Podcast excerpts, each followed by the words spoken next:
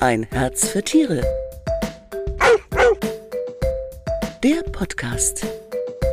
Hallo und herzlich willkommen. Heute geht es bei uns um das Thema Sicherheit zu Hause und unterwegs. Ich bin Manuela Bauer und ich freue mich jetzt, Sonja Slesacek von Tasso zu begrüßen. Hallo Sonja. Hallo Manuela, ich freue mich sehr, hier zu sein. Wir freuen uns auch. Tasso kennt ja sicher, denke ich mal, an jeder, der einen Hund, Katze oder einen Vogel hat. Ihr seid ja sozusagen das Haustierregister Europas, oder? Ja, das sind wir zumindest. Ähm, sagen wir immer, wir sind das äh, größte kostenlose Haustierregister Europas mit äh, rund 10 Millionen registrierten Tieren.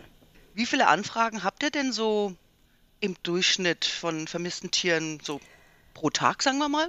Also insgesamt nehmen wir jeden Tag mehr als 1000 Anrufe entgegen. Das Wie, sind zum bitte? einen. So viel? Bitte? Ja, so, so viel. Das sind aber zum einen, das ähm, sind nicht alles zu vermissten Tieren, da komme ich gleich dazu. Also, die 1000 Anrufe sind zum einen zu Vermisstmeldungen von entlaufenen Tieren und das sind durchschnittlich rund 300 Tiere am Tag mehr Katzen als Hunde. Ja? Wir kommen ja, wir bekommen aber auch Anrufe zu gefundenen Vierbeinern und kümmern uns um die Rückvermittlung zu ihren Haltern. Und ähm, weitere Anfragen gibt es beispielsweise zur Tasso-Plakette und unseren Services. Okay. Und du sagst, mehr Katzen gehen verloren oder auf Trebe? Im Schnitt ist es so, dass wirklich Katzen häufiger entlaufen, da sie auf Freigang sind und ähm, sich vielleicht mal in einem Schuppen oder in einer Garage verlaufen und dann versehentlich zugesperrt werden. Es gibt auch Katzen, die sehr, sehr neugierig sind und ähm, in ein Auto schlüpfen und unbemerkt dann als blinder Passagier kilometerweit fahren. Okay. Und die können praktisch eigentlich nur über einen Chip geortet werden, oder wie läuft das bei euch? Mm, das ist so, das ist ähm, zweierlei. Der Chip alleine, beziehungsweise Chip ist umgangssprachlich der Transponder, alleine reicht nicht aus. Der Transponder wird ähm, vorab von einem Tierarzt gesetzt und der äh, wichtige darauffolgende Schritt ist die Registrierung in einem Haustierregister, wie beispielsweise Tasso.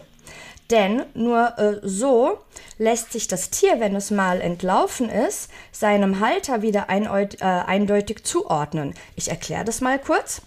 Der Transponder enthält lediglich eine 15-stellige Nummer, die nichts darüber aussagt, zu wem das Tier gehört. Und mhm. bei der Registrierung wird praktisch die Nummer des Transponders gemeinsam mit den Tier- und Halterdaten in der Tasso-Datenbank registriert. Viele gehen davon aus, dass wenn, wenn sie einfach den Chip gesetzt haben, dann passiert das automatisch über den Tierarzt. Das ist aber gar nicht der Fall, ne? Das muss das man ist, selber machen als das Halter. Ist, mh, und zwar, also wie gesagt, äh, für den Transponder ist der Tierarzt zuständig und ähm, die Tierarztbesucher sollten ihren Tierarzt darauf ansprechen, ob ähm, er das Tier ähm, bei Tasso registrieren möchte.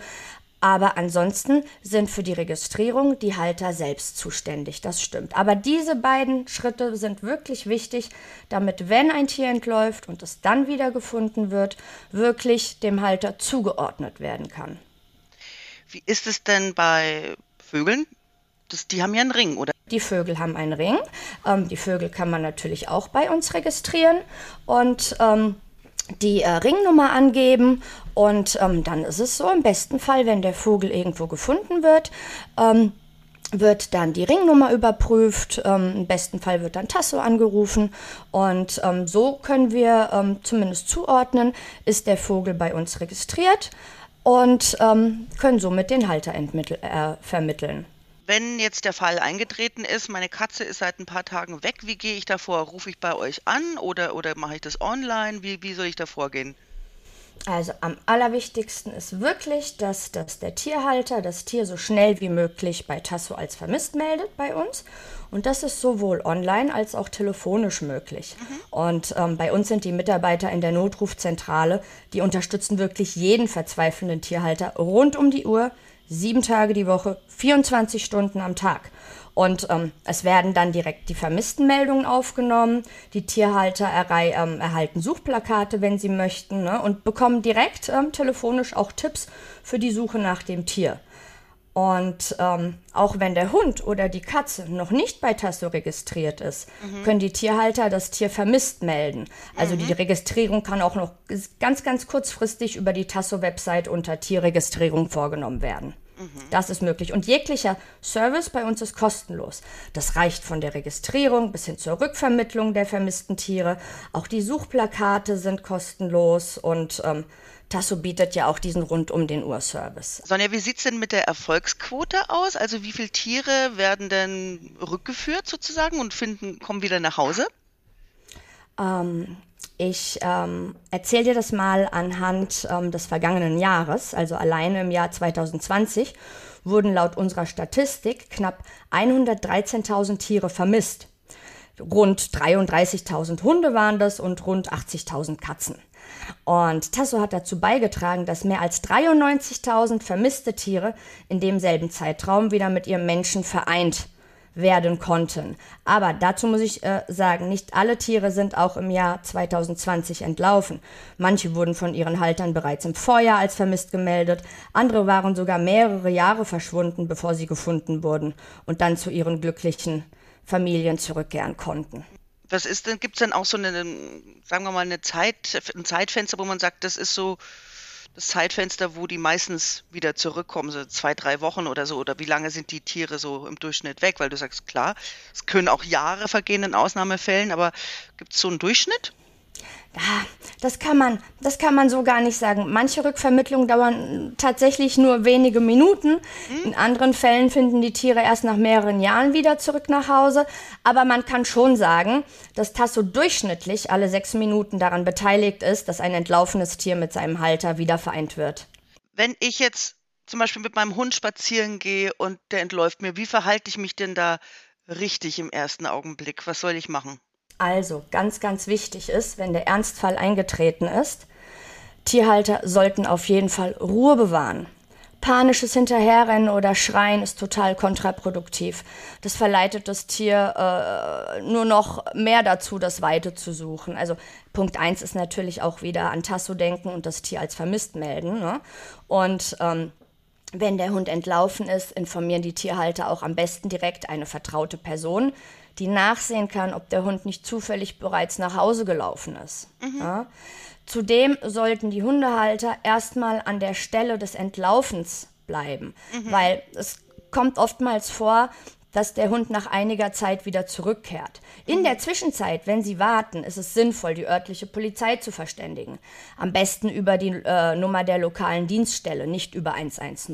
Ne? Und ähm, weiter können Sie auch die Tierheime, Tierschutzvereine Tierärzte und die Stadt und die Gemeinde benachrichtigen. Weil ähm, wird ein verletztes Tier aufgefunden, wird es ja meist zum Tierarzt gebracht. Ne?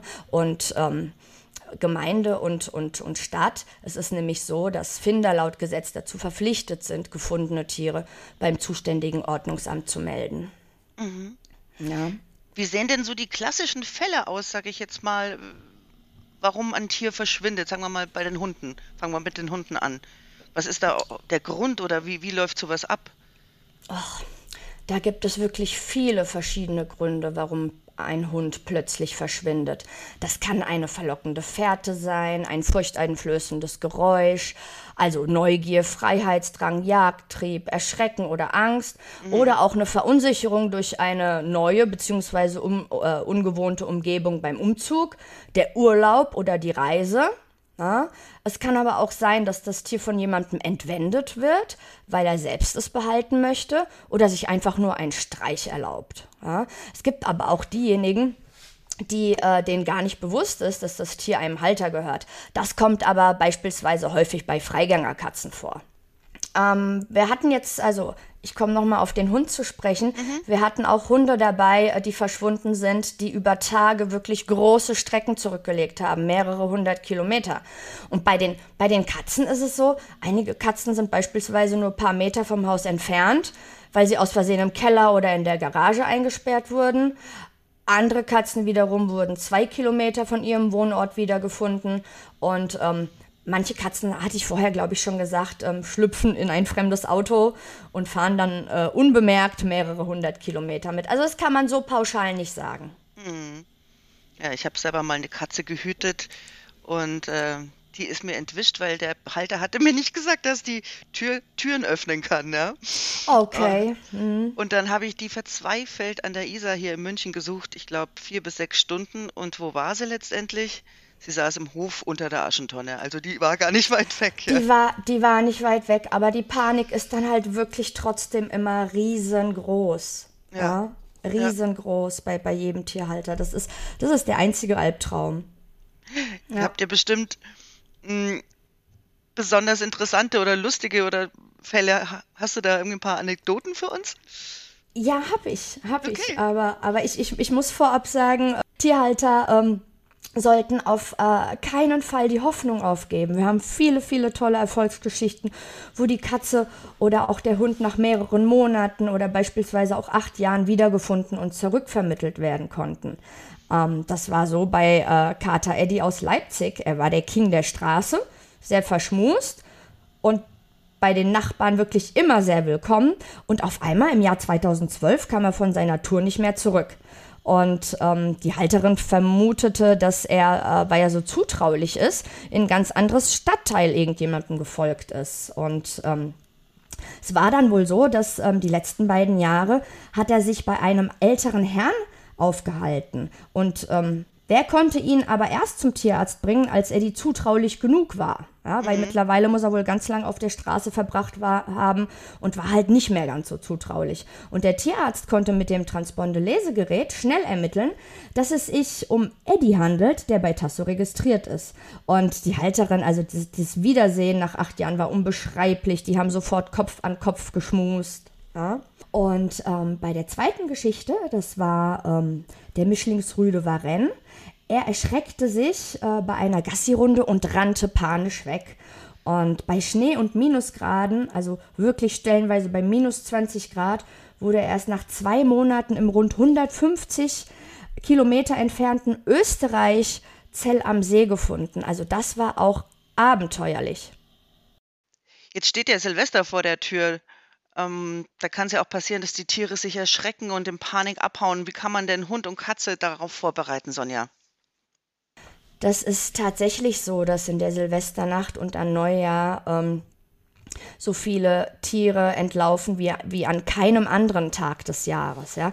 Mhm. Hunde entlaufen vor allem, weil sie sich äh, vor dem Silvesterfeuerwerk erschrecken oder auch äh, Vierbeiner, die eigentlich keine Angst vor lauten Geräuschen haben, können in einem ungünstigen Moment ähm, in Panik geraten und entlaufen. Also wir empfehlen, äh, Tierhaltern ihre Hunde in den letzten Tagen des Jahres nicht mehr freilaufen zu lassen. Und bei ängstlichen Hunden ist sogar eine doppelte Sicherung nötig.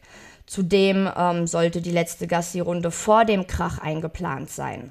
Ja? Mhm. Und ähm, was viele Hundehalter auch machen, ist, dass sie ähm, ähm, vor den Stunden rund um den Jahreswechsel auch die Wohngebiete verlassen und mit dem Vierbeiner durch die Gegend fahren. Ja? Bei der Fahrt über die Autobahn bekommen die Hunde dann meist ähm, von der Knallerei gar nicht so viel mit. Mhm, da kenne ich auch.